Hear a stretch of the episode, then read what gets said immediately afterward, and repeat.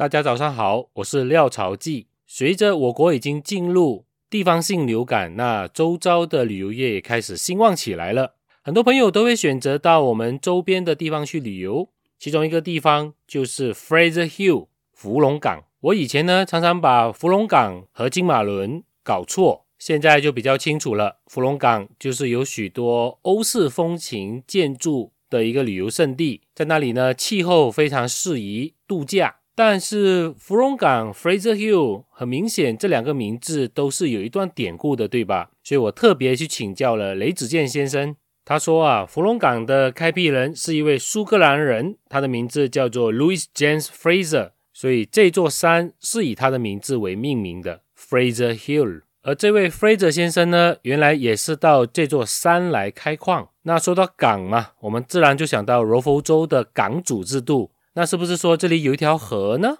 其实倒也不是哦。港除了是有河流的港口的意思之外，在广东客家方言里面，所谓的港门，也就是矿工对于矿地的俗称。